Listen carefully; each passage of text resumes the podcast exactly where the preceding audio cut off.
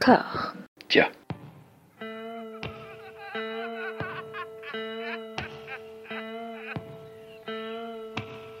And now for something completely different. Would you like to talk about the meaning of life, darling? Sure, why not? Philosophy for two? Right. Provided the movement never forgets that it is the inalienable right of every man or woman or woman to rid himself or herself or herself. Agreed. Thank you, brother or sister or sister. Where was I? I think you finished. Oh, right. I don't want to talk to you no more, you empty-headed animal food trough whopper. I fart in your general direction. Your mother was a hamster and your father smelt of elderberries. Bonjour et bienvenue à toutes et à tous dans Discordia, le podcast qui tente d'aplanir les débats qui rongent la pop culture de l'intérieur dans une conversation apaisée. Je suis rejoint pour cet épisode par Amandine. Comment ça va?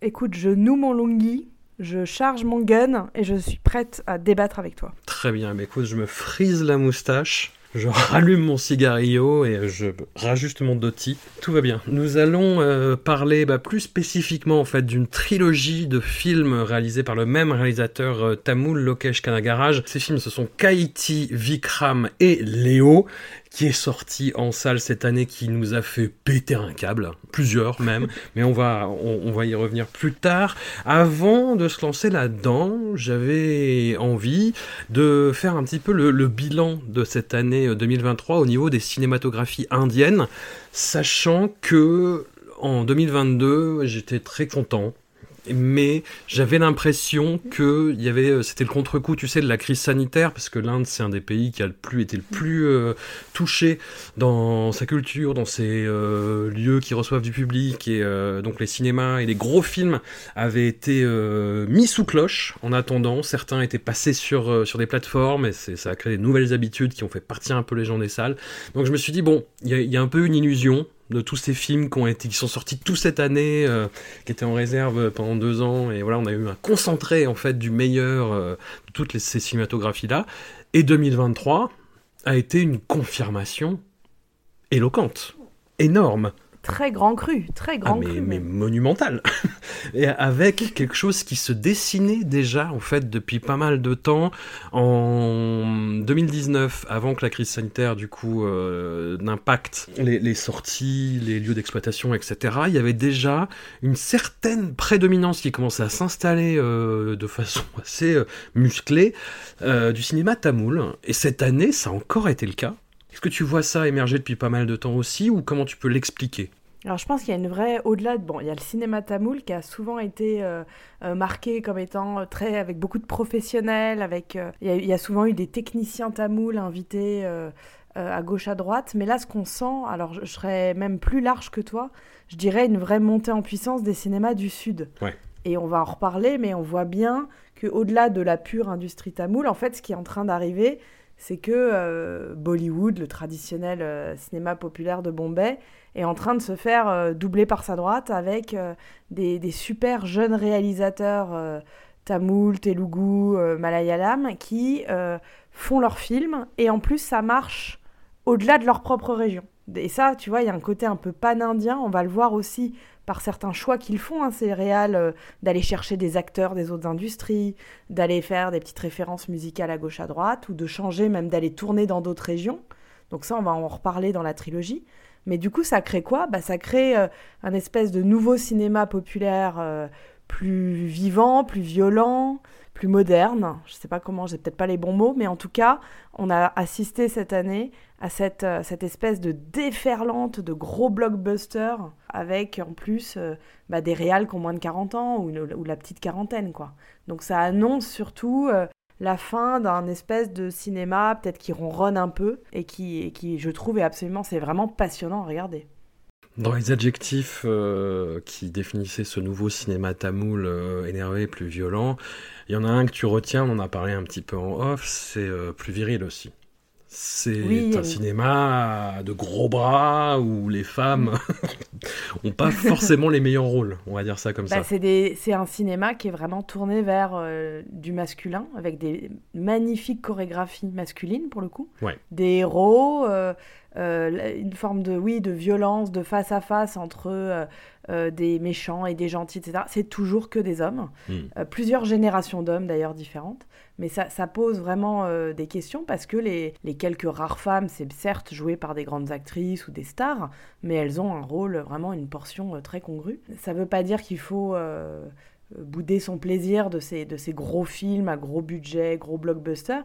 Je trouve notamment, on en reparlera certainement, mais euh, ce que ça produit sur la séquence musicale, je trouve ça génial. Il y a une espèce de renouveau de la séquence musicale pour moi, avec une espèce de voilà de d'énergie masculine euh, exacerbée. mais c'est vrai que ça, par contre, ça annonce une, une espèce de disparition de grands personnages féminins qu'il va peut-être falloir aller chercher bah, dans d'autres types de films, peut-être dans des mélos ou des films plus indépendants. Mais en tout cas, les quelques gros blockbusters de l'année, on euh, on peut pas dire qu'ils ont fait émerger des nouvelles, euh, des nouvelles héroïnes.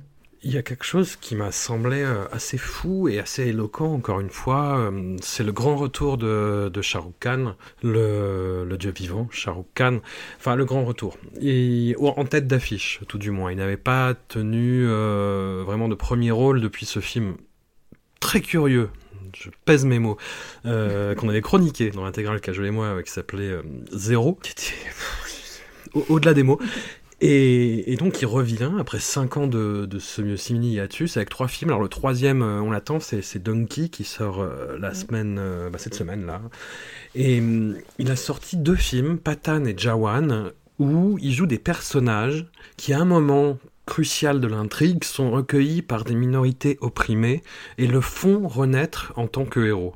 C'est quelque chose que j'ai trouvé euh, assez, fort, assez singulier, d'autant qu'il y a une gradation sur le discours politique entre Patan et Jawan qui est quand même assez marquée, et d'autant que, bah, pour recouper euh, ce que tu disais euh, un petit peu là-dessus, c'est que le réalisateur de, de Jawan, donc le deuxième film du retour de Shah Rukh Khan, et c'est Atli, c'est un réalisateur tamoul. Donc on voit arriver, même, j'ai envie de dire, au cœur des plates-bandes bollywoodiennes. On peut pas faire plus plate-bande bollywoodienne que un gros film de Shah Rukh Khan. Hmm. Euh, donc on voit arriver, euh, jeune réalisateur tamoul, euh, qui vient faire quoi? Et il vient non pas déboulonner la statue Shah Rukh Khan, mais il vient au contraire essayer de la modifier, de rajouter des traits et de lui offrir, bah, qu'on aime ou qu'on n'aime pas. On a tous adoré le Shah Rukh Khan, héros romantique années 90 et tout ça. Mais en tout cas, il lui offre une deuxième carrière, en l'occurrence avec aussi bien Jawan que Patan. Je dis pas que Shah Rukh Khan n'était pas allé vers le film d'action. Hein. Il y avait eu des petits tests type Rawan euh, ou, des trucs euh, un peu plus, plus ou moins d'action, on va dire, euh, mais qui n'étaient pas hyper concluants, alors que là, il a deux rôles, espion, slash... slash militaire, slash tout ça, donc des, des héros nationalistes à l'ancienne presque, et surtout avec une dimension moins mélo, et une, dimension euh, bah, de, de l'homme politique, lui qui avait jamais vraiment eu de grands discours politiques. Hein. Je me rappelle quand on a fait Cajol et moi, euh, on s'était extasié sur Dilsey, sur euh, c'est la portée, la portée, le cachemire, les nuances. là, c'est pas, c'est quasi sans nuances. Mais en tout cas, il y a notamment dans le cas de Jawan, il y a tout un discours sur les élections, l'avenir de la nation qu'il faut vraiment prendre au sérieux parce que, bah, notamment en Inde, il y a des élections euh, bientôt dans quelques mois. Donc c'est pas anodin que la plus grande star euh, à ce jour euh, se, se, permette, si je peux dire, hmm, d'avoir des, scènes ouvertement politiques hmm. et des discours, des discours face caméra. je pense à Jawan, ça m'a scotché.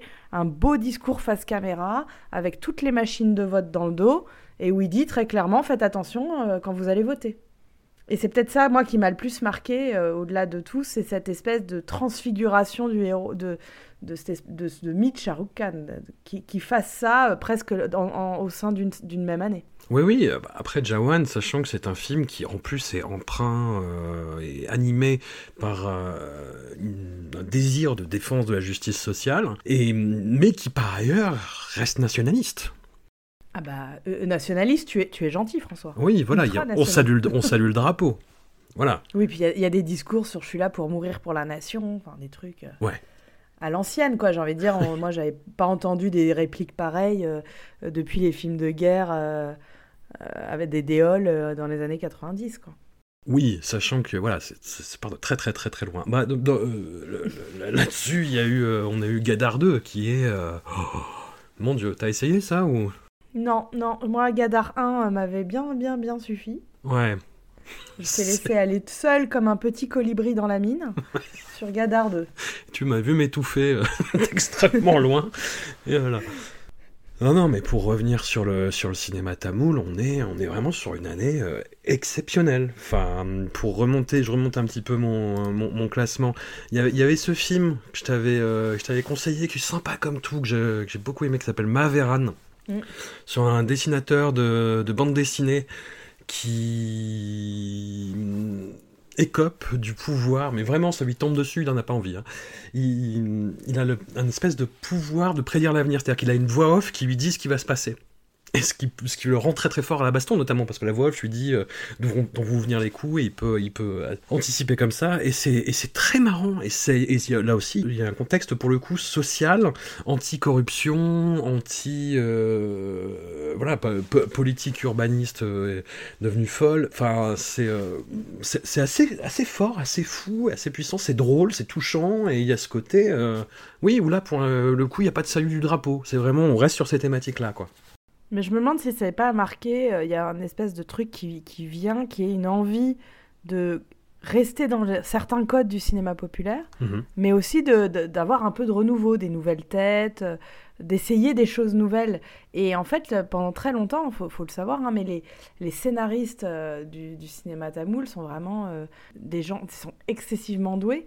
Et là où pendant quelques années, on a eu l'impression que Bollywood répétait la même formule, euh, là, on sent vraiment ce que ça peut faire à l'étape du scénario, parce que on, on va reparler de réalisation tout à l'heure. C'est très bien réalisé, on maîtrise de mieux en mieux les yens en 3D. Tout ça, il n'y a pas de souci. hein. On, on avance techniquement. euh, techniquement, il n'y a pas de, il y, a plus d'écart du tout, je pense, entre euh, entre les industries indiennes. Mais c'est surtout au niveau de du, ouais, du désir de faire un cinéma légèrement différent, plus direct, parlant plus ouvertement de, de, de, de gens, enfin de niveau de société. Et là-dessus, Bollywood est encore un peu emprunté.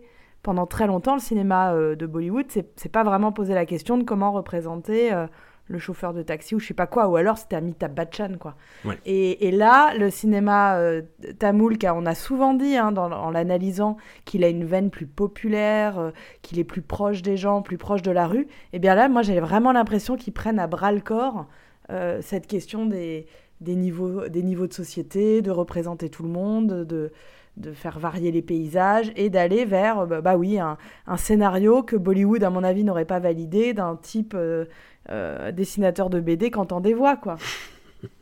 C'est ça, en fait, c'est cette, cette possibilité-là maintenant de financer ce genre de film et que ce genre de film ait du succès, ça change quand même sacrément la donne. Et, nous, il va falloir être particulièrement vigilants parce que euh, à l'avenir, ça va, je pense, euh, nous offrir de, belles pépites qu'il va pas falloir louper. Et pourtant, il n'y a pas les marqueurs habituels pour les repérer.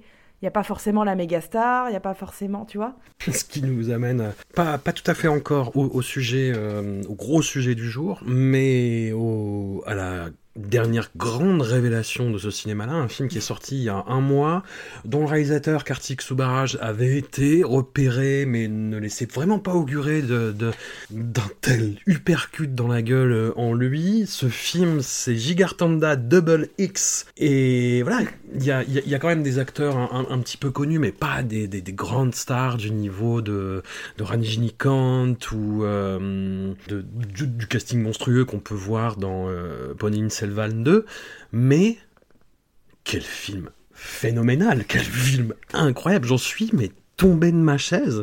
C'est alors une histoire pas possible en plus, mais c'est une déclaration. Je vais résumer ça. euh, euh, comme une déclaration d'amour au cinéma, parce que c'est l'expression tarte à la crème, mais euh, une déclaration d'amour au cinéma et aux éléphants. à égale mesure. Film dingue, absolument dingue. C'est en gros l'histoire d'un gang, dans les années 70, d'un gangster peu charismatique qui veut devenir la première euh, star euh, au, teint foncé du cinéma indien. Il cherche un réalisateur, et là, un aspirant flic euh, infiltré se fait passer pour un assistant de Satyajit Ray, et le film et cherche l'occasion de se débarrasser de lui. Sauf qu'ils vont être tous les deux galvanisés par cette expérience-là. Une des tactiques euh, de l'infiltré pour euh, essayer de se débarrasser de lui, c'est de dire il faut que tu deviennes un héros. Et en fait, ils vont tous les deux prendre ça au pied de la lettre, et le, le film a un virage tonal, c'est-à-dire que la première partie est complètement azimutée, Et la deuxième partie vire sur quelque chose de beaucoup plus dramatique, voire mélodramatique, voire atroce sur la fin. et c'est incroyable. Et c'est d'une beauté, c'est bien joué, les morceaux chantés sont méta, c'est intelligent, il y a une réflexion, c'est dingue. Ah bah, moi, moi j'ai queené pendant 170 minutes. Ouais. Euh, j'ai queené toute la première partie à cause de bah, tout l'hommage au cinéma et aussi bien euh, donc la Clint Eastwood euh, qui passe par là presque autant que ça t'y agiterait donc un espèce de mélange avec les voilà le, les scènes dans le cinéma l'écran allumé enfin on est à moitié, moitié chez Bergman, à moitié.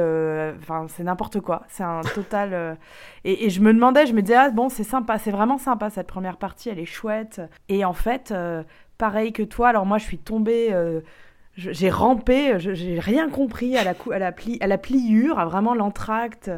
le film recommence, et là, c'était pire que du mélo, j'en avais Vraiment, moi, je suis pas, je, pleure pas au cinéma ni rien, mais alors là, oh, je n'en pouvais plus tellement j'ai trouvé ça magnifique. Je veux rien dire parce que j'espère qu'il y a des gens qui vont le regarder. Mais il y avait des scènes à la fin, les dernières séquences euh, musicales, une force chorégraphique, une force du mélodrame, comme ça faisait longtemps que je l'avais pas, j'avais pas ressenti quoi. Et, ce film, je suis sortie et j'ai bah, tout de suite envoyé un SMS en disant euh, Oh mon Dieu, quoi. Mais qu'est-ce que c'est que ce truc? Qui fait ça? Qui fait euh, de, deux films en un euh, qui, fait ça? qui, le paye? Qui, le paye? Qui lit ce scénario et dit Banco, on va le faire? Pour moi, je, je crois que, enfin, au-delà d'avoir envie de le revoir, j'ai vraiment envie qu'on se penche sur son cas sérieusement, hein, un peu comme un cas, euh, un cas d'école, parce que euh, voilà quelque chose, je ne sais pas comment ça tient dans un scénario. Vraiment, c'est un vrai mystère pour moi. Mais c'est de la magie, et ça tient, et ça tient merveilleusement. Ça tient, euh, les paysages, mais c'est magnifiquement filmé, la mise en scène, elle est impeccable. Et puis, bah, c'est pareil, on en reparlait tout à l'heure. pour moi, j'ai l'impression qu'on est en train, globalement, de redéfinir ce que doit être une séquence musicale d'un film populaire. Il y en a moins, mais quand elles sont là, eh ben, t'es par terre. On y arrive. On y arrive.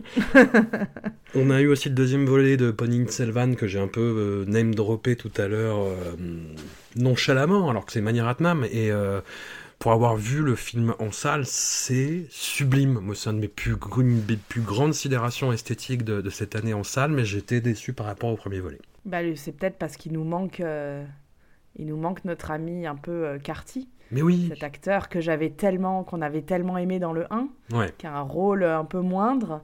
Euh, je suis d'accord avec toi. Alors moi, j'ai pas eu, je l'ai pas vu en salle malheureusement. Donc euh, bon bah moi je suis team Maniratna ma vie. Hein, je veux dire, euh, je, ne peux pas dire un mot contre ou quoi, mais c'est vrai que c'est un peu, c'est de la beauté glacée quoi. C'est sublime. On a envie de tout faire, des captures d'écran en continu. Mais euh, alors peut-être, je me suis demandé si c'est parce qu'on n'avait pas lu les romans qui font 2 euh, milliards de pages.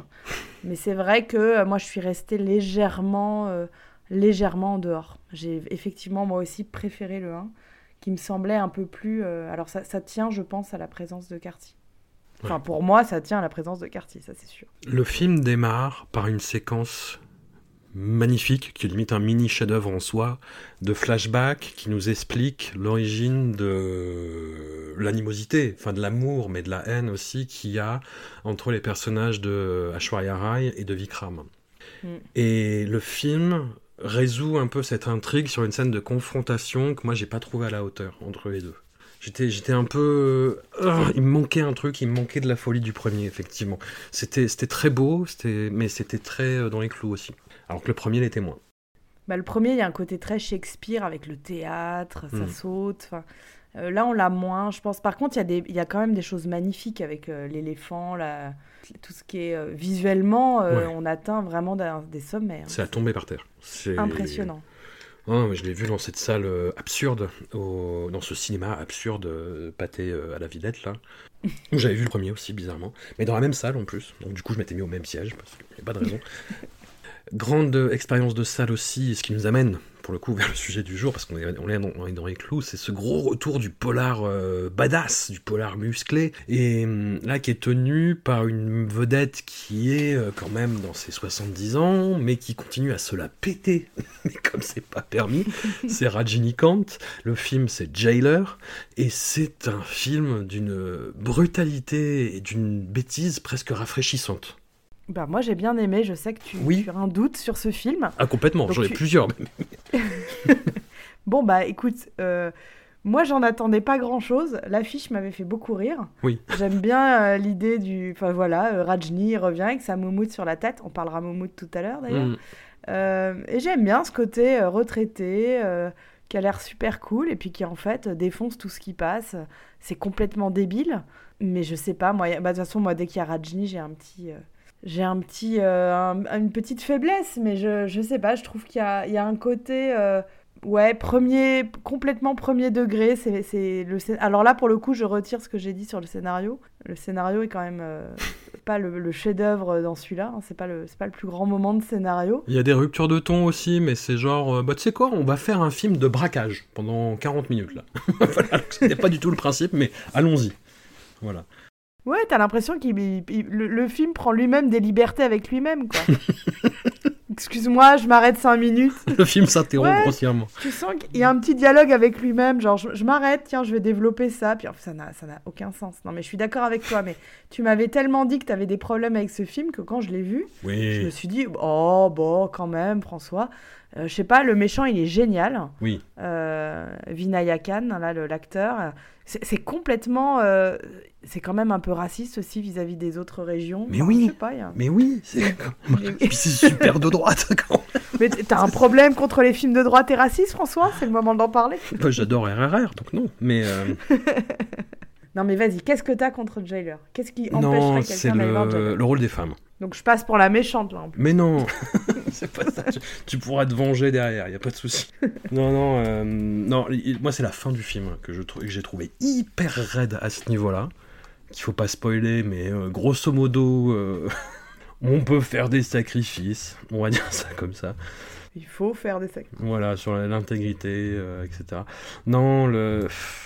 C'est le, c'est- mais c'est, tout le problème du film en fait, tu vois. C'est, euh, j'a- j'adore l'actrice euh, Ramya Krishnan en fait, qui jouait la mère des euh, de Bahubali dans, dans les films, la, la, reine mère euh, qui le trahit, puis qui se rend compte à la fin qu'elle a trahi, donc elle, le- elle le sauve des flots. Enfin voilà, c'est une super actrice. Et là, c'est vraiment euh, bobonne quoi. Et il y, a- y la scène de, de mi-parcours où, grosso modo, euh, Rajinikanth explique à sa, donc à son épouse, Ramya Krishnan, et à sa belle-fille, si je me rappelle bien, qui il est vraiment, c'est-à-dire un, un gros taré. Non, je, je, je- résume. Bah, en même temps, en même temps, c'est un peu ça. Et euh, enfin voilà, il leur explique ça pendant que des hommes de main se font euh, dégommer par des snipers, par ses potes snipers euh, autour. Et en gros, il dit ouais, vous savez, avec un grand sourire de taré, euh, oui, alors vous savez, euh, je vous ai dit que machin. Et les autres se prennent des gerbes de sang sur la gueule, elles veulent s'essuyer, elles crient, ah taisez-vous, taisez-vous, laissez-moi finir. Et, mais, mais en même temps, c'est drôle. Bah oui, c'est drôle. Et c'est la, la table du dîner, les deux femmes complètement scotchées, euh, complètement ahuries. On a l'impression qu'elles sortent d'un sitcom et elles se prennent Mm. des gerbes de sang et des mecs qui tombent de partout. Non, moi, ça m'a fait rire. Moi, ça m'a fait Oui, oui, oui, oui, mais la salle était à fond et c'est ça, euh, voilà, c'est le, le film m'a beaucoup, m'a vraiment fait marrer. J'ai pris, euh, j'ai pris un, un énorme plaisir, mais c'est quand même, euh, enfin. Le, le réalisateur Nelson Dilip Kumar euh, fait des, des, des- c'est quelqu'un qui aimerait bien être euh, Rajamouli ou Lokesh Ganagaraj là Mm. dont on va parler et Ouais, mais qui, qui qui est beaucoup plus euh, bas du front quoi Ouais, exactement. J'aurais pas dit mieux. C'est vraiment ça, ouais. ouais Ouais, c'est exactement ça. J'a- J'avais pas mis le doigt dessus, mais c'est ça. En fait, il veut être ce, ce dont on va parler et il n'y arrive pas totalement. Donc ça marche sur quelques scènes, mais pas sur l'ensemble. Et ce qui nous amène enfin au sujet, quand même. Bon, on a fait une grande intro, on s'est fait plaisir, on a parlé de cinéma indien, écoute, hein, il faut, il faut, c'est important. Euh, sachant que l'année n'est pas finie en plus, parce qu'il y a le dernier euh, Shah Rukh Khan Donkey qui doit, qui doit sortir, il y a euh, Salar, le, le nouveau euh, film du, des- du réalisateur des terribles KGF, qui a repris le même monteur de 20 ans, qui est complètement fou, qui a, qui a envie de vous, vous détruire le cerveau. Moi, je suis pas sûre de revoir KGF2 à cause du montage. hein. Ouais, bah là c'est le même. Et là il y a Prabas. Donc c'est toujours Ah. euh, ambiance euh, Ah. Ma- Ma- Mad Max euh, de, de terrain vague, mais, mais avec Prabas. Donc pourquoi pas.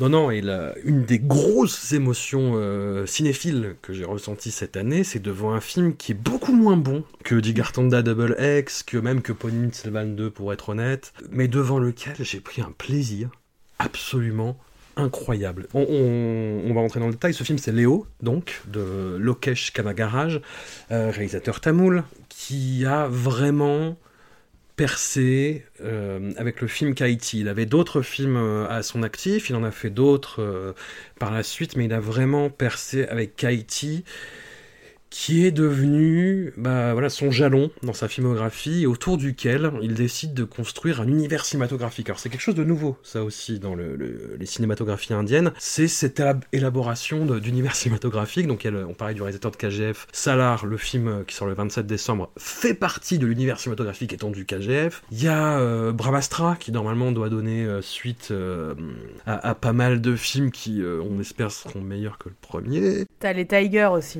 Ouais, t'as- Tiger, oui, t'as le, le Spy euh, Universe. Spy Voilà. Universe. ouais. Avec Patan, avec euh, les Tigers, euh, ce genre de truc, avec War. Mm. Film d'un homo-érotisme qui, euh, dont je ne vais pas parler parce que ça va, ça, va me, ça, ça va me faire drifter encore. Lokesh Kanagaraj, réalisateur tamoul, euh, se lance avec Kaiti et il élabore autour de ça voilà, un univers euh, vraiment euh, po- polar, badass, étendu, euh, les justiciers contre, euh, contre les bandits, quoi, grosso modo, et avec la police un peu au milieu qui fait ce qu'elle peut. Donc il y a eu Kaiti, il y a eu Vikram l'an dernier, et donc il y a eu Léo cette année. On va commencer par la fin, parce que c'est pas non plus euh, une saga euh, dont, dont les ramifications euh, voilà, exigent d'être euh, suivies de, de façon chronologique, surtout que ça ne l'est pas.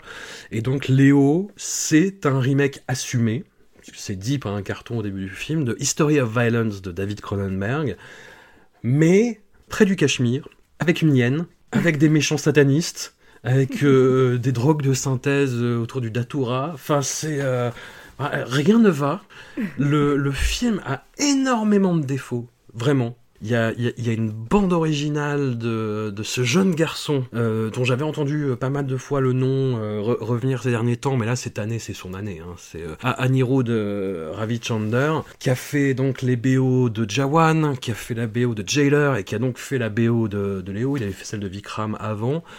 Et la, la bande originale de Léo, les gens qui avaient, eu la curiosité de regarder Triple R étaient parfois un petit peu amusés par le côté très paraphrase de certains morceaux. Euh, ah, cette amitié est merveilleuse, cela va-t-il finir en bain de sang? Dans Léo, c'est pire. Je, sais pas ce que t'en as pensé, mais c'est. euh, Ah bah c'est l'enfer, c'est l'enfer. Puis il y a les peu. cris, les- des, cris d'aigle partout euh, sur la BO dès qu'il apparaît. Oui, c'est vrai. Non non, il y a Non non, il y a- oui oui, c'est puis c'est c'est une BO hyper enfin on n'a pas l'habitude d'entendre ça vraiment en fait dans un Non.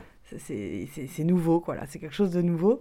Mais, euh, mais c'est vrai que du coup, ça rajoute une couche de n'importe quoi au film, qui n'est pas déplaisant, hein, mais j'avoue qu'à bout d'un moment, quand on finit, on sort du, de, de 2h30 euh, et on se dit, mais qu'est-ce que j'ai regardé, quoi? Qu'est-ce qu'on a regardé? Un type à moitié dans la neige, euh, des, histoires de tabac, sa femme, il tient un café, il fait du chocolat avec du café, on comprend rien. Euh, et en même temps, t'as le pauvre Cronenberg qui est jeté au milieu comme référence, quoi. Et c'est, mais c'est jouissif. Il y a un truc jouissif, je trouve, de, de, de ce film. Et euh, bon, bah, c'est incarné par euh, Vijay. Et je pense qu'il faut tout de suite qu'on prévienne les gens. Ouais. On a quand même, François, un énorme problème. Bon, non pas avec Vijay, qui est un acteur que j'aime bien en l'occurrence, euh, mais on a un énorme problème capillaire. On a quelque chose de l'ordre d'une jamais vue capillaire. C'est-à-dire, il a un des mèches, on dirait un assemblage de pigeons, je ne sais pas quoi dire. À moitié des mèches dans tous les sens, ça tient tout seul. Alors j'ai beaucoup, beaucoup réfléchi, parce que Ouais. je savais qu'on allait enregistrer. Je me dis, il faut quand même que j'ai une théorie intéressante. J'en ai, j'ai pas trouvé. Je pense qu'il y a un mélange entre, on va lui faire une tête un peu manga, avec des mèches qui tiennent toutes seules. Ouais. Ou alors, essayons de créer à cet acteur très connu qu'on a déjà vu euh, mille fois, de lui créer une nouvelle identité visuelle. Mais il faut arrêter ça. Il faut arrêter. Il a une tonne. Mais moi, ça m'a perturbé. C'est-à-dire que j'étais au cinéma, j'arrêtais pas de me dire ses cheveux sont hors cadre. Il- a moitié de sa coiffure est dans le hors-champ en continu. C'est insupportable. Ça tient tout seul. En plus, ça fait un effet Clark Kent parce que c'est euh, donc quelqu'un qui ressemble beaucoup à un, mafieux. euh, peut-être que c'est lui, peut-être qu'il a refait sa vie, on ne sait pas, mais toujours est-il qu'il a effectivement euh, c'est ce truc euh, mi-manga, mi-pigeon, assemblage de pigeons morts sur la tête. Et il y a un moment, voilà, mais c'est ça qui, me- sidérait tout- pendant tout le film. Je me disais, mais pourquoi j'adore ce que je suis en train de regarder alors qu'objectivement normalement ça ne ça de- de- devrait pas aller en fait. Il y a le moment où justement il, est pris en photo par quelqu'un putativement de son ancien gang euh, qui le montre à putativement son ancien boss et euh, là ils sortent une vieille photo où c'est juste sa gueule, la même, mais vraiment la même gueule, tu vois. Et, et le, et le boss il prend un stylo et il lui rajoute, tu sais, il dessine vraiment l'assemblage de pigeons morts, euh, alors que c'est la même tête, tu vois. Et ils font, Ouais, Hum, c'est lui. non, non, mais globalement, c'est n'importe quoi. Enfin, Ah il y a et, des avec, moments. et euh, avec vraiment, j'insiste, cette bande son des enfers, quoi, de, euh, euh, de l'ami Aniro de Ravichandler, où à un moment, euh, voilà, ils sont menacés, ça fait quand même trois fois qu'il se fait attaquer par euh, des dizaines de mecs, et il est chez lui, il monte la garde, et t'as la musique qui fait « J'ai peur de ce qu'il y a dehors, j'ai peur I'm scared of the mountain, of the river, of the fire, of the sound of lightning in the sky. Those Et, euh, et le refrain, c'est Okay, I'm on a pee. « Je vais pisser. Qu'est-ce qui se passe? Qu'est-ce qui se passe, quoi? Le thème principal, c'est euh, Liodas est un badass ». He's a freaking badass. Et c'est. euh, putain, j'ai vu le clip de cette chanson. Et tu vois euh, Aniro de Ravitchander, qui est plutôt un, un- un beau gosse, hein, qui est plutôt un beau gosse, euh, machin. Et il chante tout ça tout seul au micro, comme s'il était Eminem dans 8 Mile, tu vois. putain Et waouh Ouais, mais ça marche du tonnerre. hein, Les gens ont adoré, quoi. Ah, mais, mais moi, ça me rendait fou. J'étais euh, incroyablement galvanisé par ce que je voyais, alors que c'était euh, c'était euh, c'était con comme c'était pas permis, quoi. En fait, sur, sur le papier, Ouais. on peut, on peut pas aimer ce film. Il y a rien qui va. Et c'est pas possible. Et la réalisation qui est hyper intéressante, hein, il y a notamment les scènes de combat, c'est hyper violent. Enfin, il y a un truc Ouais. vraiment de la, la violence euh, où on, on se fait plaisir à, à- à pr- à préparer le spectateur. Tu- Je sais pas, t'as as remarqué le nombre de fois où euh, les méchants se retrouvent à 10 cm d'une lame et puis Oui. le mec derrière il arrive et chlouc, je t'enfonce la tête dedans, les yeux, les... il perd de tout quoi, les mains, les machins, ça, ça saute dans tous les sens. Et on pourrait se dire non mais c'est bon, c'est gratuit. Et en fait, euh, il y a un truc qui se passe, qui, qui vient cueillir le spectateur, c'est qu'à un moment on a dépassé le niveau d'entendement possible. quoi. Ouais. On est ailleurs. Mais moi, ça se joue sur la réalisation, je pense. hein. Enfin, sur la réalisation et le montage et sur l'efficacité de ce que tu es en train de voir. Enfin, moi, j'ai vu de la drogue cinématographique. Enfin, en, en- en termes d'efficacité, c'est vraiment, euh, je sais pas. oui. Alors je pense qu'on peut, on peut raconter quand même la première scène parce que c'est toujours important la présentation du héros, du personnage et en plus de la star. Il y a toujours un enjeu quand même dans chaque film. Et là, tu te rappelles, euh, il- on- il est dans sa voiture et on a un petit coup de, on regarde dans le rétroviseur, donc on voit que les yeux de Vijay. Et là, ça, moi, dans le cinéma, ça commence à hurler. Mhm. Et ensuite, en fait, sa première scène, on lui demande d'aller calmer une hyène folle, hyène en 3D évidemment, Oui. qui se balade en liberté dans un village euh, de l'Himachal Pradesh du nord de l'Inde sous la neige. Et là, ça dure 10 minutes. 10 minutes pour euh, attraper, euh, calmer la hyène. Et là, je me suis dit, ah ouais, d'accord, on commence comme ça, on est bon. Une, une hyène de Tchekhov, hein, pour reprendre l'expression, euh, le, le- fusil de Tchekhov. C'est-à-dire qu'on sait qu'il y, enfin, y a- quelque chose dans, le, dans la narration, on sait que ça va servir plus tard. On sait que cette hyène va servir. Et quand elle, quand, quand, elle a son utilité finale dans, dans le climax, pareil. Il n'y avait pas beaucoup de gens dans la salle, mais ça, ça a hurlé. Ça a hurlé, c'était l'effet voulu, et ça, et ça a réussi, mais hum, il, arrive vraiment, enfin c'est limite de l'exercice de style, hein. Et c'est quelque chose qu'il a construit sur les deux films précédents, hein, mais, mais qui là abouti à quelque chose d'absolument incroyable, qui ne marche pas, enfin le, scénario n'a aucun sens. C'est-à-dire, tu sais, dans le Cronenberg, t'as la, la, première scène de confrontation dans le, le diner du héros, et il arrive à se débarrasser de ses assaillants, euh, tu vois, et c'est fait de telle façon que tu peux dire c'est un réflexe.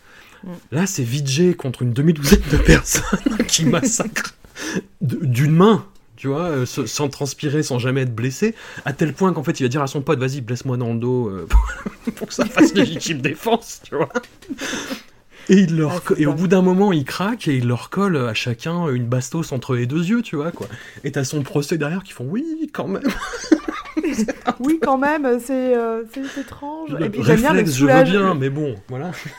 Et attends, au milieu de la scène de procès, on lui demande d'aller retester ses capacités au tir. Voilà. Non mais le mec, il vient de désinguer euh, 12 personnes avec une balle chacun. Et il faut qu'on reteste pour être sûr qu'il est surdoué du... Enfin, c'est n'importe quoi. Il y a des scènes entières, ça n'a aucun sens. Mais c'est jouissif parce que ça n'a justement aucun sens. Et, et au-delà aussi, on en parlait au début, il a l'intelligence, il va faire un peu un casting pan-indien, il va chercher notre bon vieux Sanjay Dutt Eh oui. pour faire euh, Anthony Das, euh, qui en plus, alors pour le coup, un acteur du Nord, mais qui doit, doit incarner un big boss euh, mafieux du sud de l'Inde, enfin c'est n'importe quoi, n'en parlons pas, qui a une énorme croix autour du cou, qui fait des sacrifices humains dans tous les sens, avec des espèces de trucs sataniques. Oui. Mais c'est... je- je- Donc voilà, on passe de l'extrême nord de l'Inde sous la neige à l'extrême sud. On passe de euh, la protection des animaux, euh, hyène en 3D, aigle partout, à une scène, donc j'espère que tu vas nous en parler François, mais une, la- la- l'une des rares vraies scènes de chorégraphie hallucinantes dans cette espèce de, de- d'usine, de Bien décor sûr. d'usine. Bien sûr. Et là, on a le meilleur, le meilleur d'une chorégraphie, quoi. C'est hallucinant. Bah là, tout d'un coup, euh, Anirudh Ravichandler se, se, se réveille et arrête de faire de la paraphrase. Il fait un morceau tribal, enfin l'énergie tribale, avec du rap dedans, avec notamment l'utilisation des mots anglais qui est utilisé de façon très très très très fine pour te relancer et t'aguicher et mettre ouais voilà cette espèce de scansion aussi dans, dans, les paroles et dans l'énergie euh, rappée.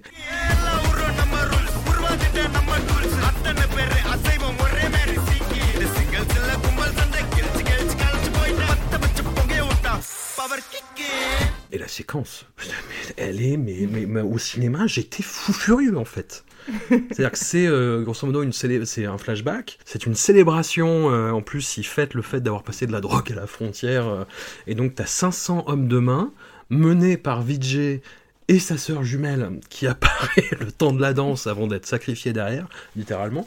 Et c'est incroyable. C'est-à-dire que c'est euh, c'est pas le nombre de figurants, hein, je, je pense qu'il y en a entre 500 et 1000, hein, mais euh, c'est pas la chorégraphie qui est pas exceptionnelle. Enfin, il y, a- il y a des moves qui sont euh, qui sont aguicheurs, mais sympa. euh, mais globalement, tu vois, Vijay, c'est pas c'est pas la crème des danseurs, mais il a beaucoup d'énergie. Il y met beaucoup d'entrain et il est, il est très volontaire. et il fait des gestes très vigoureux, très secs et il, tu, tu sens qu'il court le marathon en fait à chaque plan, quoi. Mais et c'est et c'est impressionnant. Mais la la scène m'a sidéré. Vraiment, parce que la, la photo est d'une beauté mais phénoménale. La mise en scène, t'as t'as des, t'as des plans où tout d'un coup la caméra part sur le côté, puis revient, puis va de l'autre côté et revient. Le tout avec tous ces figurants qui sont synchro et personne se loupe. Il y a, Mm. si, il y a le l'oncle qui danse très mal, qui Ouais. est pas du tout. Il danse pas bien. mais ouais. c'est, euh, mais c'est, mais, mais ça marche quand même parce que c'est dans l'énergie de la scène. la couleur, enfin c'est c'est un espèce de monochrome avec une euh, ouais une chorégraphie frontale de plus de 500 personnes. C'est c'est ça, vraiment ça c'est scotchant et euh, on sent le défi technique tout autant que le défi euh, de, de faire que cette scène soit un peu un nœud d'énergie parce qu'il y en a pas beaucoup dans et on verra on en reparlera pour les autres films. hein. C'est Mm. pas un- il, il en fait pas beaucoup des trucs comme ça donc euh, quand il le fait on sent que c'est c'est vraiment voulu.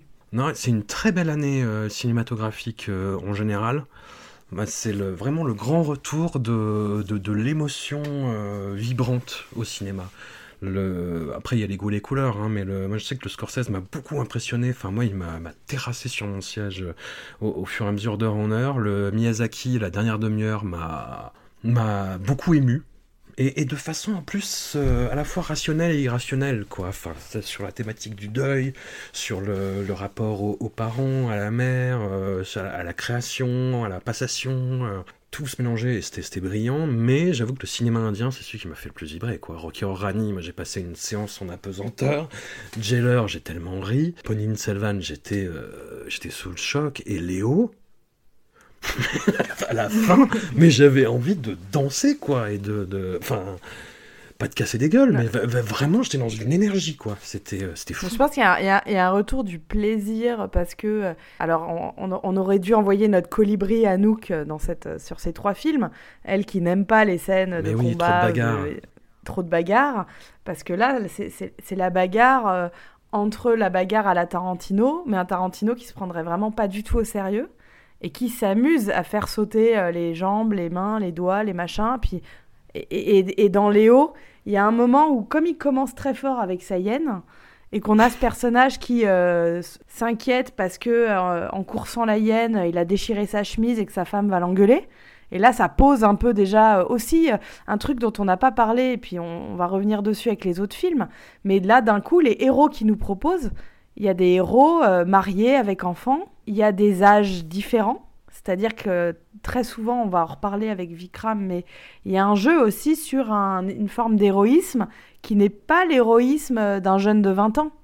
Tu Ouais. vois, la note. Bon, alors Léo, il est censé avoir, euh, je pense, la petite quarantaine. euh, et euh, le gros, gros, gros méchant, Sanjay Dutt, il est, voilà, il est beaucoup plus âgé. Mais il y a un jeu aussi avec les générations, je trouve. Jailer là-dessus était sans appel parce que aussi on a voilà cette idée que euh, le héros c'est pas forcément héros et méchant c'est pas forcément un face à face de euh, euh, bah justement on n'est pas dans War ou dans des trucs on n'est pas dans des face à face qui, sont enfin il y a un truc sur l'enfance voilà sur la protection de la famille et ça ça joue bien tu vois tu disais le retour du mélo bah ça aide quand l'un des enjeux c'est la de, de venger la mort d'un fils ou je sais pas quoi ça aide euh, Hmm. d'avoir euh, cette dimension-là. Dans, dans Léo, moi, ce qui m'a vraiment, bon, outre le problème du pigeon euh, qui passe en hors-champ, ce que j'ai vraiment aimé, c'est qu'il y a une espèce de, de, de- de totale euh, fusion entre euh, l'extrême, la violence, l'ultra-violence et, et la- le plaisir de filmer ça, et en même temps des scènes où on prend un petit peu son temps pour rigoler ou pour avoir des moments un peu plus récréatifs, si je peux dire, avec, euh, tu vois, le, il y a un personnage sympathique qui vient directement de Katie, qui est le personnage de Napoléon. Un Ouais. vieux flic euh, qui est à, à deux, à deux mois de la retraite et qui se promène, euh, qu'on en- qu'on envoie protéger la famille. Et j'ai trouvé que tu vois, ce type de personnage, c'est c'est- ça aussi, on, a- on l'a déjà croisé dans le cinéma indien et puis généralement dans le cinéma tamoul, d'avoir les, des intermèdes un peu rigolos. Mais là, ça marche bien, quoi, parce qu'on est, on est dans du plaisir en continu. Bah, ce qui nous amène au premier film du LCU, donc le Lokesh Cinematic Universe. C'est donc euh, Kaiti en 2019, euh, qui est la première fois qu'on voit le personnage de Napoléon dont tu parlais tout à l'heure, qui est déjà un flic euh, voilà, sur, sur le retour, dont l'essentiel de la carrière est derrière lui, mais qui continue à vouloir bien faire et qui à chaque fois en fait se retrouve à faire des baroutes d'honneur et à venir à bout euh, de plein de méchants. Je pense que la fin du LCU, ça va être Napoléon tout seul entouré de 500 cadavres. tu vois. Euh, je suis pas sûre qu'on arrive à le financer, celui-là, par contre. Non, mais bon, je, je rêve à voix haute. Non, et donc euh, Kaiti, c'est le, premier film de cet univers-là, et on a toutes ces thématiques-là, hein, de la protection de la famille, parce que c'est le héros, c'est un, gangster qui est joué par Carty, donc le, le, zébulon euh, qu'on aimait tant dans Pony Selvan, euh, premier du nom. Voilà, qui va retrouver sa fille, en fait. Le film, ça va être justement comment il va essayer de la retrouver, et il se retrouve euh, mêlé à une sombre histoire d'un commissariat entier qui a été drogué grosso modo, et qui doit être amené à l'hôpital euh, pour être guéri quand on lui file l'antidote. Et donc, euh, il y a le seul flic qui n'a pas bu euh, de la soirée, qui, fait appel à Carty, qui lui dit, voilà, faut que tu les amènes là-bas, et on est poursuivi par ces mecs-là. Enfin, je résume grosso modo, et on a notre Napoléon qui, lui, va tenir le, le siège du commissariat pendant ce temps. Et c'est un polar, mais euh, moi qui m'avait été recommandé à l'époque par le camarade euh, Logan Boubadi, euh, qu'on embrasse, qui avait suivi la carrière de Lokesh Kanagaraj et qui m'avait dit euh, regarde ça, regarde ça, ça va te plaire. Et effectivement, c'est c'est beaucoup plus, c'est tout aussi violent, mais beaucoup plus posé dans la réalisation que, que Léo et même Vikram, c'est de l'aveu de Lokesh Kanagaraj un souhait de vouloir jouer sur les textures euh, sombres. C'est un film qui se passe entièrement de nuit, qui a une photo d'une magnificence à ce niveau-là, c'est-à-dire qu'effectivement tout se passe de nuit, il y a des scènes d'action, des poursuites en moto, des bagarres, tout est lisible, tout le temps. Et, de façon à chaque fois très très très euh, pertinente en termes visuels, en termes graphiques. Moi, c'est un film qui, voilà, que je ne me lasse pas de revoir parce qu'il est d'une beauté euh, folle. C'est pas le, le, chef-op de, de, Vikram et Léo, mais euh, c'est quand même un sacré boulot, quoi.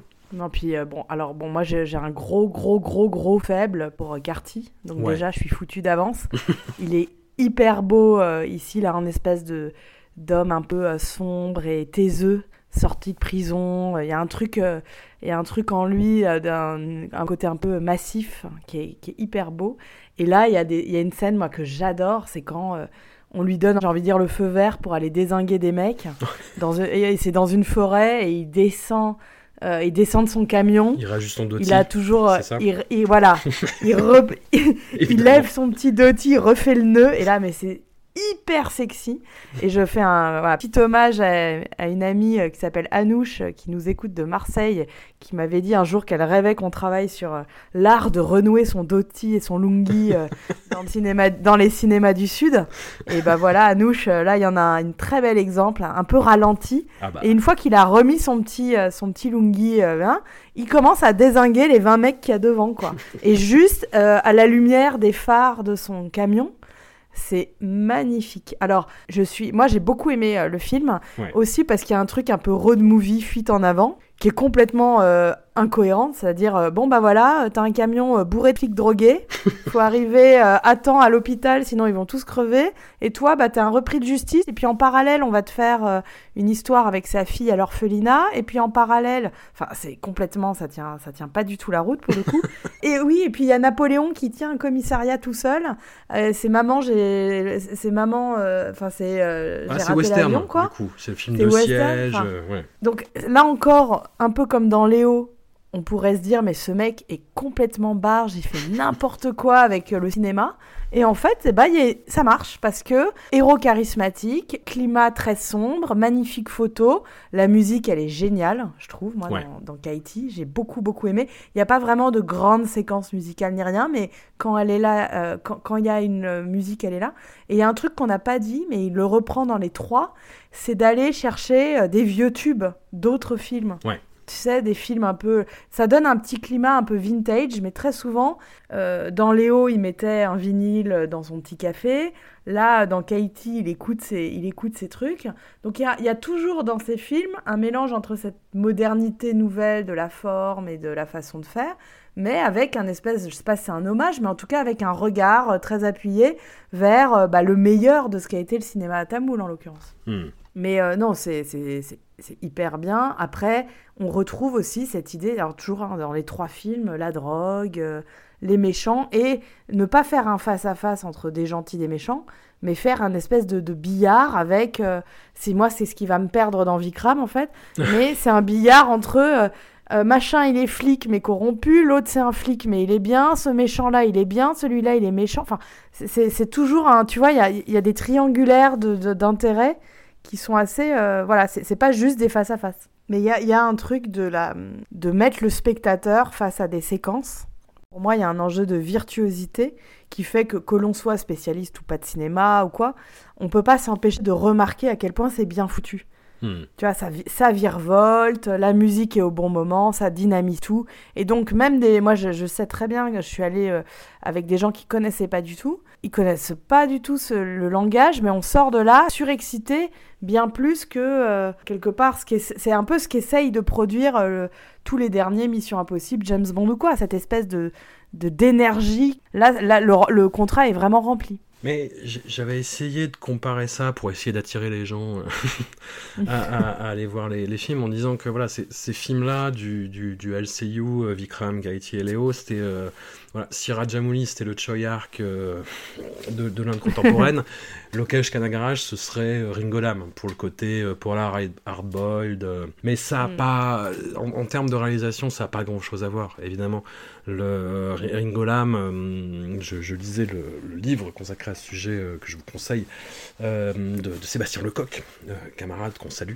Et c'est un cinéma qui est beaucoup plus sur le vif qui est pas euh, intégralement improvisé non plus, mais où Ringo Lam va beaucoup s'imprégner de son, environ- de son environnement. Là, c'est des films qui sont extrêmement euh, travaillés, quoi. Et puis il y a beaucoup d'effets, euh, beaucoup d'effets numériques. hein. Ouais.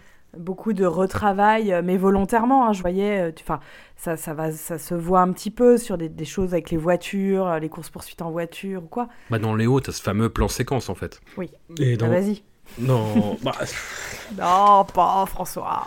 Non, bah, c'est indescriptible. C'est indescriptible. C'est hum, un peu ce qu'essayait de faire euh, le, le réalisateur coréen qui a, qui a réalisé euh, Carter et euh, The Villainess. Cette espèce de, ouais, de, faire des plans séquences très heurtés avec des mouvements de caméra très brutaux et où en même temps on est dans une, voilà, l'impression d'être vraiment au cœur de l'action, mais dans une action qui est très très très saccadée et, et dure à suivre. Sauf que là, il y a une lisibilité qui fait défaut au, à, à Carter et à, et à The Villainess pour le coup. C'est euh, non, c'est- assez brillant en fait. C'est assez brillant et en même temps c'est très putassier. enfin vraiment, hein, c'est euh, là, c'est ce plan séquence là dans, dans Léo qui en plus précède une bagarre euh, de, vraiment de, de gros bœufs quoi entre Vijay Mm. et Sanjay Dutt. Ouais, c'est ce dont j'essayais de parler tout à l'heure en, termes de, de, de- de plaisir brut premier degré et de jubilation totale, quoi. C'est, on, est dans un ailleurs cinématographique. On est dans, dans, dans la quintessence de euh, plusieurs euh, centaines d'années d'histoire de cinéma à la fois, c'est-à-dire le polar occidental, le polar hongkongais, le polar coréen contemporain, et avec ça, l'historique du polar indien, en fait, et de toutes ses représentations. Et de son art, euh, de son art du rythme musical. Tout à fait. Et c'est pour ça que quelque part, ça, moi, je lui jetterai pas des cailloux à cause de la nullité de ces personnages féminins. C'est que c'est pas son sujet, en fait. Ouais. Tu vois, pour moi, euh, bon, je, je voilà, je j'en suis triste et j'espère qu'un jour il nous fera un film comme ça avec une euh, une femme badass machin. Mais en l'occurrence, dans les trois, c'est pas son sujet. C'est pas ça qu'il cherche. Il est en train de nous de répondre une forme d'héroïsme masculin euh, euh, bas du fond, parce que quand même, c'est pas les héros sont pas non plus euh, des génies, quoi. Mais c'est pas ça qu'on leur demande en fait. On leur demande d'être efficaces et, d'être héros au sens de se réveiller. hein. À chaque fois, ils sont tous un peu. je sais pas si t'as remarqué, mais à chaque fois, ils sont tous. ils ont une double vie. Ils sont tous camouflés. Et il faut les forcer à sortir de leur euh, coquille ou de leur euh, identité cachée, quoi. Allez, casse des gueules, t'en meurs d'envie. le, le problème des, des personnages féminins, ça, je trouve que ça atteint son apogée euh, malheureusement dans, dans Vikram, dans le sens où les, les deux personnages féminins qu'on voit le plus, c'est bah, quelqu'un qui fait partie du groupe euh, secret du héros, euh, voilà, des, des justiciers, et c'est un personnage qui est écrit comme un homme.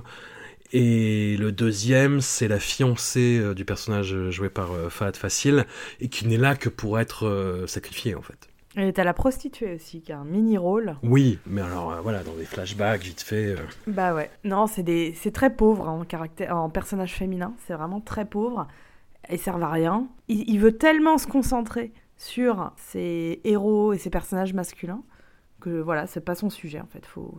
C'est un peu triste, mais c'est pas son sujet. Est-ce que c'est pas un problème plus global dans, le, dans les, cinémas, les cinémas indiens en général quoi, tu vois, Dans KGF, j'en parle même pas, c'est terrible. Dans, mais même dans les deux films de, de Shah Rukh Khan de cette année, dans Patan et Jawan, euh, dans les deux, tu retrouves Deepika Padukone, et dans et les deux, c'est la maman et la putain, quoi. Avec, euh, en plus, dans Jawan, tu as le côté, euh, pour un Shah Rukh Khan, il faut 5 filles, 5-6 filles euh, du squad, quoi. Ouais. Il y, a un tru- il y a un truc de déséquilibre, euh, ouais. Bah écoute, euh, non, il n'y aura pas de... J'ai pas- de réponse là-dessus. euh. À voir, hein, comment ça évolue. À voir, à voir comment ça évolue, à voir quelles sont les actrices, qu'est-ce qu'elles ont envie de faire et d'incarner. Après, moi, je suis relativement soulagée, si je peux dire. Il n'y a plus tellement de rôles un peu béni oui-oui. Hein. Hmm. Euh, tu vois, les actrices, les nouvelles actrices, les Alia Bhatt, les Deepika, euh, elles jouent pas les, les jeunes femmes au foyer qui attendent je ne sais quoi. hein. Hmm. Donc, euh, bon, c'est pas encore euh, foufou, mais ça, ça arrive. Et, et je, et je me permets quand même de signaler, ça n'a rien à voir. En plus, c'est ni la bonne date, ni la bonne région, donc tu pourras, tu pourras me couper. Mm. Mais euh, un des plus beaux films que j'ai vu, et j'y repense souvent, euh, 2021, euh, The Great Indian Kitchen, Ouais. film ma- malayalam du Kerala. Sublime portrait d'une pseudo-femme au foyer euh, enchaîné à sa cuisine euh, et aux tâches quotidiennes, bah, en fait, c'est voilà, il y a des grands personnages féminins, il y a des grands scénarios qui tournent autour de- des femmes. Mais euh, bon, bah là, euh, tu nous parles d'un- d'une poche de film, c'est le gros film d'action, quoi. C'est fait pour les bœufs. Ça me parle. J'ai- un gros bœuf qui sommeille et qui est content devant ces films. J'avoue. J'avoue. Hein. Et Vikram, donc évoqué le, le- sujet euh, à l'instant sur cette faiblesse-là, euh, qui est pas la seule du film, hein, qui est euh, pas. Enfin, c'est vraiment à mi-chemin entre Kaiti, qui est quand même très tenu au, au niveau scénaristique, c'est-à-dire que l'histoire c'est vraiment hyperbolique. Et mais ça se tient, tu vois, il y a quand même une construction, voilà. Léo qui est complètement relâché à ce niveau-là, où c'est vraiment la mise en scène qui prend le relais, qui dit T'inquiète, frère, c'est moi qui conduis, laisse aller, c'est une valse. Et, euh, et Vikram, euh, entre les deux, euh, c'est vraiment entre les deux. hein. C'est pour le coup ce que tu disais, c'est-à-dire c'est un clin d'œil à un film de 1986 du même titre, qui mettait déjà en vedette le même acteur, Kamal Hassan, immense acteur euh, tamoul, euh, bah, dont on avait parlé dans l'intégrale Mani Ratnam, parce qu'il jouait le, le rôle principal dans, dans Nayakan, qui là joue vraiment sur son image. Au début, c'est vraiment euh, un alcoolique. euh, Enfin, la pre- première scène euh, dansée, c'est il se réveille dans un train, il se met à danser avec des clodos, euh, grosso modo, là. dans Gueule de bois de la veille. Mais après, tout ça n'était qu'une couverture habile, habile, pour euh, cacher On ses s'en rend pas compte. Et oui, voilà, tout, tout cela est fufuté. Et euh, non, et Vikram, c'est euh, c'est c'est pas possible. C'est pas possible. Et en même temps, j'avais pris un plaisir au cinéma et, euh, et le public, nombreux, avec moi aussi. Franchement, c'était c'était bah, pareil. Spectacle hypertrophié pour le coup. Moins hyperbolique, je pense, que, que Léo, mais euh, vraiment hypertrophié, où ça va très loin dans la violence en particulier. On a un méchant qui est joué par cet acteur euh, qui était partout cette année aussi, euh, qui s'appelle Vijay Setupati. Donc pour ceux qui l'ont vu, c'est le méchant barbu dans, dans Jawan.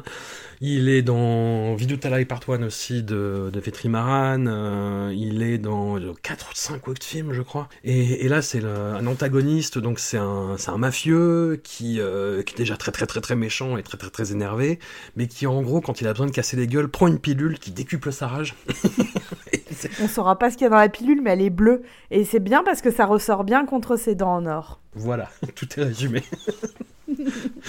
Et en gros, euh, on a notre bon Vikram qui se fait passer pour mort. euh, Il y a un gang de mercenaires euh, justiciers euh, qui envoient des vidéos un petit peu euh, sur le net aux forces de police, aux autorités. Il y a un enquêteur joué par euh, bah, cet acteur que moi j'aime beaucoup, Fahad Facile. Ouais, Fahad Facile, ouais, il est super. Bah, sauf que là, si tu veux, il est entre ces deux euh, masses Ah bah il est effacé là. hein. que sont euh, Kamal Hassan et Vijay Setupati. Lui là, hum, bonjour. En fait, euh, il a cru qu'il était dans un film d'auteur, donc il a un jeu tout en nuances, Ouais. en retenue. Hmm. là où euh, Vijay Setupati et Kamal Hassan, ils ont bien pigé où ils étaient tombés. Ouais. Et alors ils s'en donnent à cœur joie dans l'outrage. Donc évidemment, le pauvre facile, il est écrabouillé quoi. Mais euh, là encore, polar, noir, désespéré, euh, hyper violent. Moi, Ça m'a marqué au cinéma. Je me dis, mais putain, mais on a le droit de faire ça Qu'est-ce qui se passe? Où est-on? Le, le, le, le- le destin, notamment, de la pauvre fiancée de, de Fahad Facile, euh, j'avais la mâchoire qui tombait, en fait. Je disais, putain Mais ça, les, les, les cinémas indiens et tamouls en particulier... euh, Assez, assez balèque hein, sur le justement le côté euh, Faites attention, cachez les yeux des enfants. oui, il y avait des gosses à Vikram, il y en avait à Léo aussi d'ailleurs. Mm. Mais bon, c'est comme ça, c'est beaucoup plus permissif. Vikram, ouais, c'est un truc très très embellificoté qui, qui manque d'aller limite sur le, film d'espionnage de temps en temps, mais qui retombe sur ses pattes euh, sur la fin avec euh, des, des, des, scènes d'action en particulier. C'est là où Kanagaraj commence vraiment à se montrer comme un, un grand chorégraphe d'ac- d'action. Et, et le côté musical aussi euh, joue, hein, forcément. Où il commence à déployer donc ses astuces de mise en scène, de mouvement de caméra, de de, de raccords, euh, enfin de, de plans séquences numérisés, enfin c'est euh, et moi qui me rend fou, qui me rend fou. Ça, ça marche, c'est-à-dire que je vois le truc, je me dis putain mais c'est ça marche tellement bien, ça marche tellement bien. Moi c'est de la drogue cinématographique, vraiment. Ah bah là en plus euh, pour le coup, alors moi j'ai rien compris à l'histoire. Je crois que j'ai vu en trois fois le film, j'ai vu trois ouais. fois Ah non, mais franchement, euh, à un moment, je me suis dit, mais j'étais complètement idiote, ma fille, c'est pas si compliqué. Regarde, là, il y a les méchants avec la drogue, là, il y a les flics gentils, là, il y a les flics méchants, là, il y a le flic undercover euh, gentil puis méchant. Enfin bon, c'est n'importe quoi. Ça part dans tous les sens, mais euh, bah, bah, ça avance, hein, ça avance tout seul. c'est hyper violent. Et il y a des scènes que moi, j'adore. Alors, je pense que j'ai aussi un gros faible pour ce choix d'avoir comme héros Kamal Hassan. Donc là encore, un jeune, un jeune réal qui va chercher un vétéran pour le sortir de sa petite retraite et pour lui dire Eh, oh, tu vas pas jouer trop les papis, enfin si, viens jouer un papy dans mon film. Et donc, euh, il y a une partie, une espèce d'arc narratif où effectivement Kamal Hassan joue un grand-père, avec une scène, je peux pas m'empêcher, il y, a un bébé dans, la, dans le film, un bébé qui, euh, oh tiens, c'est pratique, ne doit pas entendre de bruit. Euh, sous, peine d'avoir euh, voilà d'un problème d'épilepsie machin. Et donc bah, évidemment dans un film où ça hurle où ça désingue 10 euh, tonnes à la douzaine de mecs évidemment c'est pratique d'avoir un enfant qui doit pas entendre de bruit. Et donc il y a une scène que j'ai adorée. C'est un combat où il vient de coucher le petit et il, il va faire il va désinguer 6 ou 7 mecs en faisant que leur péter les dents, la langue, la gorge, enfin il fait tout pour que les mecs puissent pas crier euh, ou, quoi. Et je me dis, bon, bah voilà, le gars, il se fait plaisir. Il y a plein de scènes de combat comme ça et elles ont toutes leur tonalité. Euh, j'ai adoré enchaîner les scènes de combat plus que l'histoire en elle-même, en fait, parce qu'au bout d'un moment, euh, je comprenais plus rien, de toute façon. mais je me suis régalée des différentes, voilà, des différents choix chorégraphiques, des différentes scènes. Et bah, le Vijay c'est tout notre gros méchant avec les dents en or, il est tellement caricatural que c'est génial. Enfin, il, s'en donne à cœur joie. Et c'est ça aussi, on disait tout à l'heure, le côté manga de la coiffure de Léo. Mais c'est pour moi, c'est plus largement, je me dis, ce Lokesh, euh, il a, euh, Kanagaraj, il a un univers où il n'a pas peur d'avoir des personnages bah, caricaturaux, euh, on est toujours dans cette espèce de milieu de drogue interlope. Et, il s'en donne à cœur joie dans euh, les tatouages, euh, les détails, euh, les, fringues, n'importe quoi. Enfin, bon, Mais c'est du... Oui, je comprends. Il y a un côté addictif parce que même quand on est un peu... en gros, même si c'est pas votre tasse de thé, ce type de, de, grosse mise en scène à gros, ça, à, gros traits, eh ben, je trouve que c'est tellement bien fait que ça emporte tout sur son passage, quoi. Ça, tant pis pour les détails. Non, non, il se passe vraiment quelque chose, quoi. Même la scène finale, où pareil, ça, ça repose beaucoup sur les, les codes euh, des, cinémas indiens, c'est-à-dire qu'on a un, antagoniste dont tout le monde parle depuis euh, Kaiti, hein, qui est euh, vraiment le, un des grands méchants, qui s'appelle Rolex, et qui est joué par, par une star qui s'appelle Surya, et qui fait son apparition là. En fait, j'avais revu Kaiti avant, mais tu vois, j'avais décroché, quoi. C'est-à-dire que juste avant ça, en fait, on a des personnages qui sifflote le thème musical de Kaiti. Bon, c'est rigolo. Puis c'est marqué dans les sous-titres euh, qu'on avait, dans la copie qu'on avait. Il siffle le thème de Kaiti. Ah, cool. Et donc, t'as ce méchant-là, et c'est Surya, et t'as un hurlement général dans la salle. Qu'est-ce qui se passe? Qu'est-ce qui se passe? Pourquoi mettre euh, un personnage 5 minutes avant la fin? Ouais, voilà, et où en plus il dit oui, allez, allez me chercher Vikram, allez chercher ce mec-là, Vikram est dans, est dans l'assistance. Enfin, c'est très. tu, sens que c'est compliqué pour pas grand-chose, mais en même temps que c'est iconique. Pour cette trilogie, euh, qui donc est un Lokesh Universe machin, on comprend pour le moment, je suis désolée, il n'y a pas des masses de liens entre tout ça. Non. Parce que on mentionne à chaque fois, dans chaque film, est mentionné un personnage d'un autre film. Mais pour le moment, n'importe qui peut les voir euh, complètement séparément.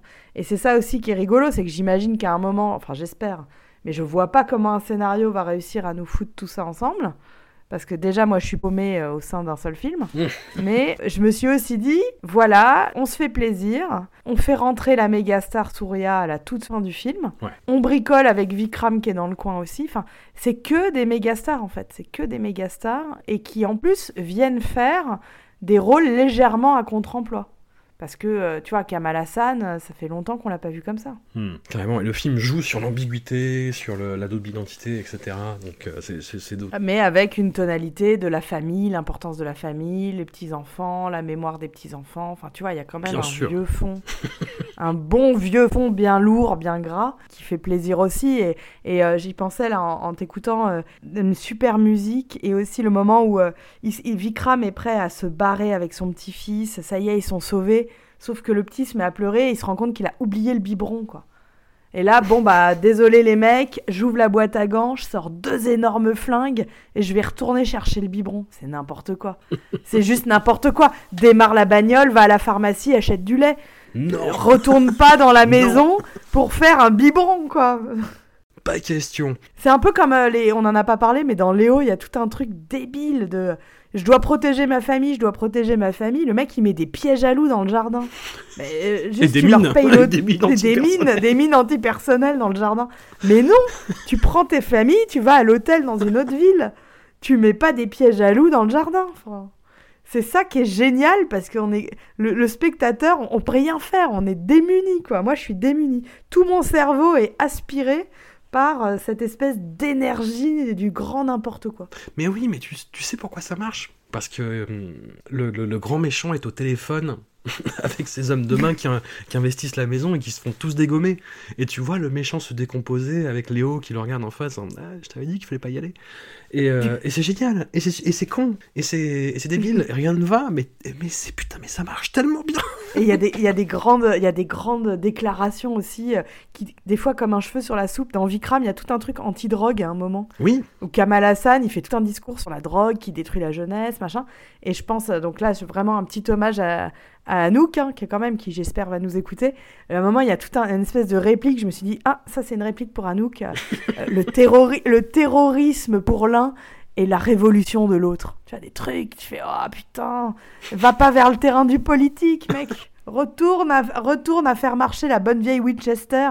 Mais il y a des trucs comme ça sur voilà le terrorisme, la politique, l'éthique de l'homme, la drogue c'est mal, en même temps faut faire la révolution. Enfin, c'est un fourre-tout. Euh, je, je mets au défi n'importe qui euh, vraiment d'essayer de, de détricoter ce machin pour donner du sens. Quoi. bah la thématique qui se dessine, c'est ça, c'est la lutte contre la drogue en fait. hein. Ouais, mais les méchants sont hyper charismatiques. Oui, Bah quand même, Vijay. Alors bon, t'es peut-être pas fan de la chemise euh, et de et, et- du Dans et des en or. ah si, Bah ouais, ah si, à fond, et des petites lunettes.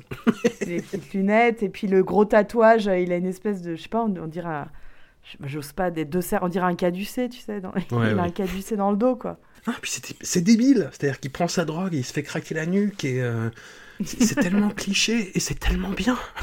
C'est tellement bien. Ça marche tellement. Enfin, je sais pas. Après, c'est des films. J'en parlais avec le, le camarade Leno Jimmy Battista. mais C'est de- de- depuis euh, pas mal de temps. le, le cinéma, de- ça me fait la même chose que le cinéma de Hong Kong, en fait, vraiment. Le, le cinéma de Hong Kong, le, ma- je suis tombé en amour euh, le, le jour où j'ai vu mes premiers Choyark sur grand écran, en fait. Avec une belle image, euh, enfin c'était en 35 mm à l'époque, donc euh, forcément très belle image même.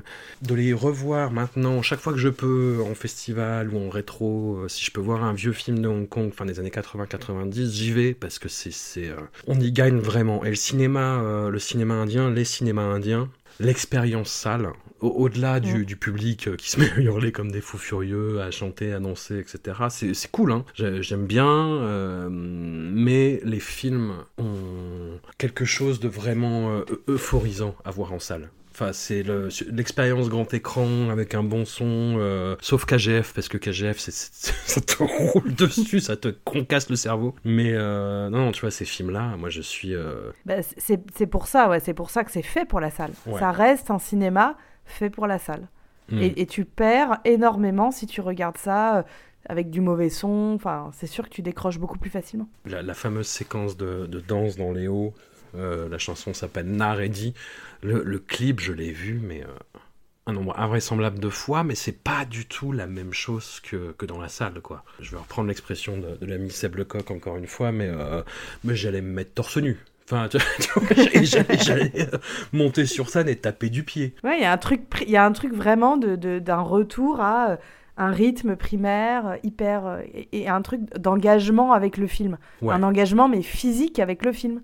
C'est-à-dire, euh, comme je te disais tout à l'heure, moi, euh, dans le Jigartana, il y a un moment, j'avais euh, les tambours me faisaient vriller, me faisaient vriller complètement en termes de, corps de spectatrice, quoi. J'étais, j'étais avec le film. Dans Gigartanda, c'est la scène et le build-up euh, de deux heures et quart avant.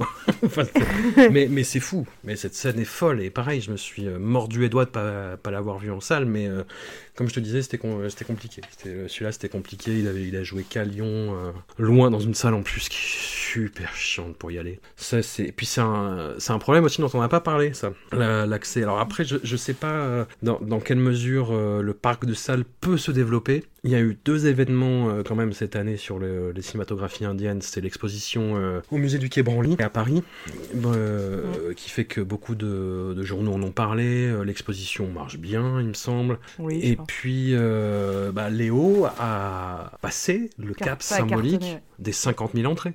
Ce qui est, Ouais. euh, ce qui est quand même euh, assez énorme. hein. On, s'en- on se rend pas compte, mais c'est euh, c'est quand même assez énorme. Donc, à, à voir comment ça se, ça se perpétue. Sachant que se mêle là-dessus aussi la politique tarifaire d'un des deux gros distributeurs de films indiens en France qui euh, met une surtaxe, on va dire, sur ses billets. Enfin, Mm. Le distributeur et les, les exploitants se renvoient la balle, hein, mais euh, disons que c'est toujours les, les films du même distrib. C'est à chaque fois des films tamouls, parce que c'est les films qui attirent le plus le, la diaspora française, en fait. Le Léo, moi j'ai payé ma, ma place 19 balles. Je l'avais un peu en travers de la gorge, mais bon, en même temps, je suis sorti en, en faisant des galipettes, donc euh, ça allait. Donc, ça. Voilà. Non, mais c'est le problème d'avoir, tu vois, une seule séance dans un seul endroit. Ouais. Enfin, hormis les chanceux euh, d'Île-de-France, mais sinon. mais après, c'est super, hein, ça permet vraiment, même dans des, dans des villes euh, éloignées, d'avoir quand même une séance. Mais euh, c'est une séance que tu payes euh, super cher, Hmm. dans des, souvent des, des heures complètement indues. Ouais. Donc tu te, tu te retrouves à regarder à 14h, à 14h22 euh, un dimanche, euh, voilà. Et en tout cas, c'est sûr que ça, à la fois, ça, j'ai envie de dire, c'est bien parce que ça permet de les voir, ces films, sur l'ensemble du territoire français. Mais ça ne permet pas de. Il n'y a pas de bouche à oreille ni rien. Parce qu'il n'y a Ouais. qu'une seule séance, donc n'y vont que ceux qui savent. Et moi, je sais que pour moi, c'est vraiment un problème de ne pas pouvoir dire. euh, d'avoir le temps de les voir et de pouvoir, je sais pas, convaincre des gens d'y aller ou quoi. Parce que souvent, la séance, bah, c'est plié en une semaine, quoi. Ah, puis c'est en plus ce, ce- ce, cette répartition, euh, elle a été faite par les par les distributeurs, tu vois, qui ont repéré où se trouvaient les différentes communautés. euh. Après, après, y a par- apparemment il y a, y une fan de, cinéma indien euh, sur Twitter euh, qui s'appelait Lou Bloom euh, qu'on salue, qui dit qu'à Marseille il y a de plus en plus de curieux, il y a un public qui se fidélise justement hors, diaspora et c'est un phénomène qui se répand un petit peu apparemment sur sur Paris dans certaines salles au Grand Rex notamment mais un, peu moins dans les, les multiplex de, de banlieue. Mais euh, voilà, il y a les deux principaux euh, distributeurs qui se, qui se font une guéguerre, euh, voilà, qui, est- qui, qui est un peu énervé, là j'ai l'impression, ces derniers temps.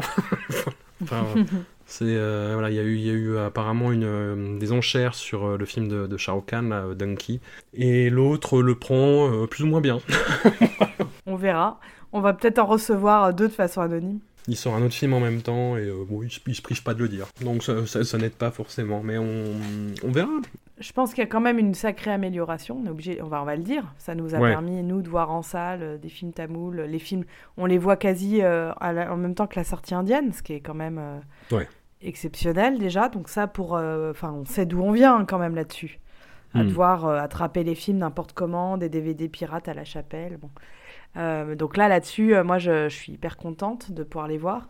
Mais c'est vrai que la politique tarifaire et la rapidité, le fait qu'il n'y ait qu'une seule séance et sinon c'est foutu, ça n'aide pas à, essayer de construire quelque chose sur le long terme. Hmm. Non, puis il y a- il y, a pas mal de flou aussi sur euh, le rapport aux plateformes, la chronologie des médias. Euh, là, il y a eu euh, Patane, notamment, qui a été dispo sur Prime euh, un certain temps, puis qui a été enlevé, puis qui a été remis dans une version un peu modifiée. Voilà, il y, a- y a des petits jeux comme ça pour dire ah non, mais c'est pas tout à fait le même film, vous voyez. Et on a droit du coup à des versions censurées sur les plateformes. Enfin bon, ça c'est pas propre à la France, hein. c'est un, problème plus générique qui est propre aux plateformes pour le coup. Mais voilà, compliqué. Donc pas mal aussi de... Enfin, pour l'instant, on n'est pas trop... euh, on est un peu même gâté. Parce qu'il y a deux sorties qui ont été empêchées euh, du, du- du fait de leur euh, exploitation voisine sur plateforme. C'est Ganapat avec Tiger Shroff qui appara- apparemment c'est pas une grande perte et euh, le dernier film de Ranbir Kapoor qui pour le coup a plutôt bien marché qui s'appelle Animal mais qui apparemment est affreux Mais c'est en train de cartonner par contre. Ouais. Mais, mais du coup, comme ça sort bientôt sur plateforme, il n'y a pas eu d'exploitation euh, en France. Et le, le distributeur l'a clairement euh, verbalisé euh, comme ça, sur les réseaux en tout cas. Voilà. Mais Animal, ça a l'air, effectivement affreux. Enfin, je disais des, des critiques sur Film Compagnon. film compagnon qui est euh, très très bon site de critique de, de films indiens et waouh, ça a l'air vénère sur le, le rôle de la femme notamment. Voilà, qui doit rester à la maison et pondre globalement. Bah écoute, euh, nous allons voir le film et juger. Voilà, tout à fait. Euh, en, en tout cas, voyez euh, les films de, du LCU. C'est c'est peut-être le bilan qu'on peut tirer.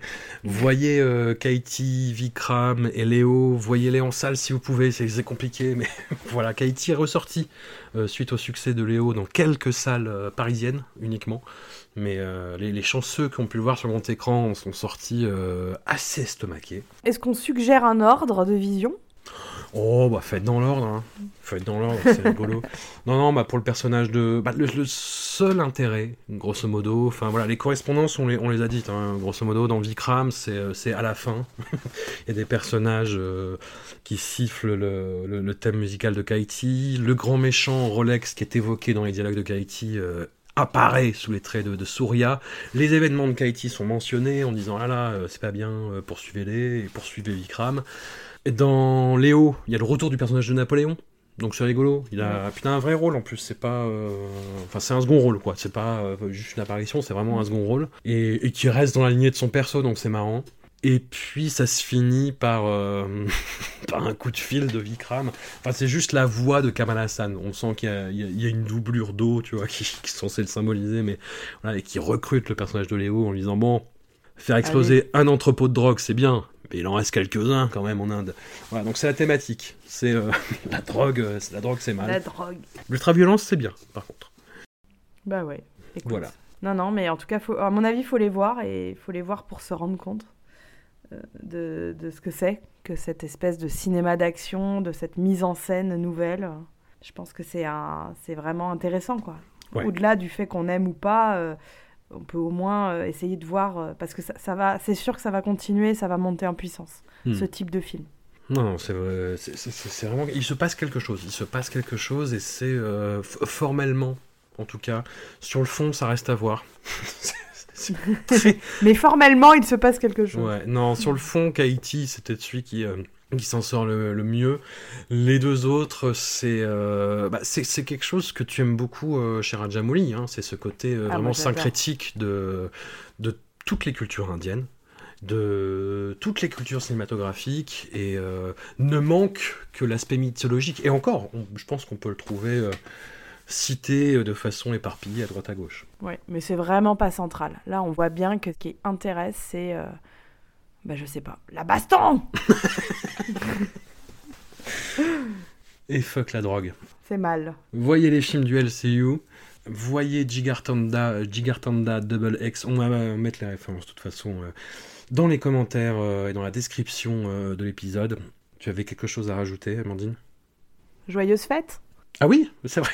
oui, Euh, oui, oui, je- joyeuse fête en général. Voilà. Voilà, en général. Profitez bien. Et, Mm, puis, euh, et puis attention euh, aux abus capillaires. Tout à fait. Trop de pigeons morts tue le pigeon mort, paradoxalement. Un immense merci à toi, Amandine, et à tout bientôt. À bientôt, salut